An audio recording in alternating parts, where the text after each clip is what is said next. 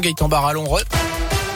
Bonjour Jérôme. Et bonne année. Et meilleurs vœux. Ah mais bonne année à vous. La santé surtout. À la une justement, on a rué sur les autotests avec Noël et le jour de l'an.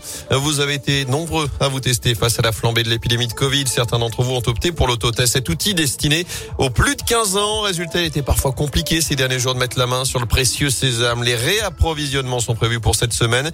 Mais attention, ils doivent être utilisés avec grande précaution. Les précisions de Bruno Bifano, pharmacien à Saint-Etienne. Alors normalement, ces autotests ont été prévus euh, pour les gens donc qui sont asymptomatiques, hein, qui ont vraiment pas de pas de symptômes pour vérifier donc euh, éventuellement leur euh, leur exposition au virus. Par contre, ils sont complètement déconseillés aux gens qui ont des symptômes du, du Covid, donc comme euh, de la fièvre, de la toux, et pour les cas contacts. Dans, dans ces cas-là, on n'utilise pas des autotests. Il vaut mieux utiliser donc des, des tests antigéniques euh, ou éventuellement des PCR. Et le résultat, lui, se lit de la même manière qu'un test de grossesse. Deux barres s'affichent en cas de résultat positif.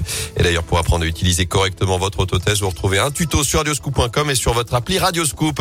Dans ce contexte, les mesures d'isolement sont allégées à partir d'aujourd'hui pour les personnes vaccinées entre 5 et 7 jours après avoir été testé positif. Désormais, entre 7 et 10 si vous n'êtes pas complètement vacciné. Pour les cas contacts, pas d'isolement, mais trois tests à faire pour les personnes vaccinées désormais. Autre changement à noter, le télétravail devient obligatoire au minimum trois jours par semaine dans les entreprises où c'est possible. Les contrôles seront renforcés. L'obligation du port du masque en extérieur s'étend à partir d'aujourd'hui à tous les enfants de plus de 6 ans. Dans les bars et les cafés, la consommation de boissons ou de nourriture ne peut plus se faire debout, mais seulement assis. Il est aussi interdit de manger ou boire dans tous les ciné, théâtres, salles de concert et équipements sportifs. Enfin, c'est également le retour des jauges pour les grands rassemblements. 2000 personnes en intérieur, 5000 à l'extérieur, sauf pour les meetings politiques, les lieux de culte, les foires, les salons, les parcs d'attractions ou encore les zoos. En bref, pas de plainte ni de débordement après cette rêve partie qui a rassemblé près de 500 personnes pendant deux jours ce week-end près de Verrières en Forest, à la limite avec le Puy-de-Dôme. Les derniers participants ont quitté les lieux hier avec un dispositif de gendarmerie qui les attendait tout de même à la sortie, notamment pour les contrôles de stupéfiants. Deux trafiquants ont d'ailleurs été placés en garde à vue. Les organisateurs de l'événement, eux, ont été identifiés et seront poursuivis suivi.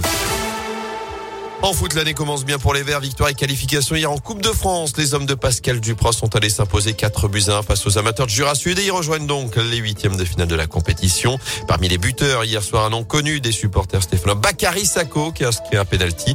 Joueur des Verts entre 2009 et 2012. Il est donc la première recrue stéphanoise du mercato d'hiver.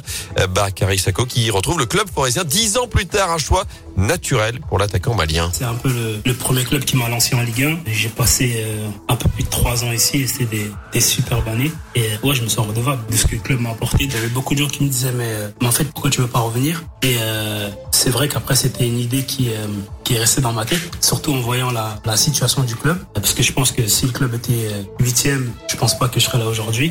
Et euh, c'est vrai que j'avais vraiment à cœur de, de, de revenir ici. J'ai des fourmis dans les jambes.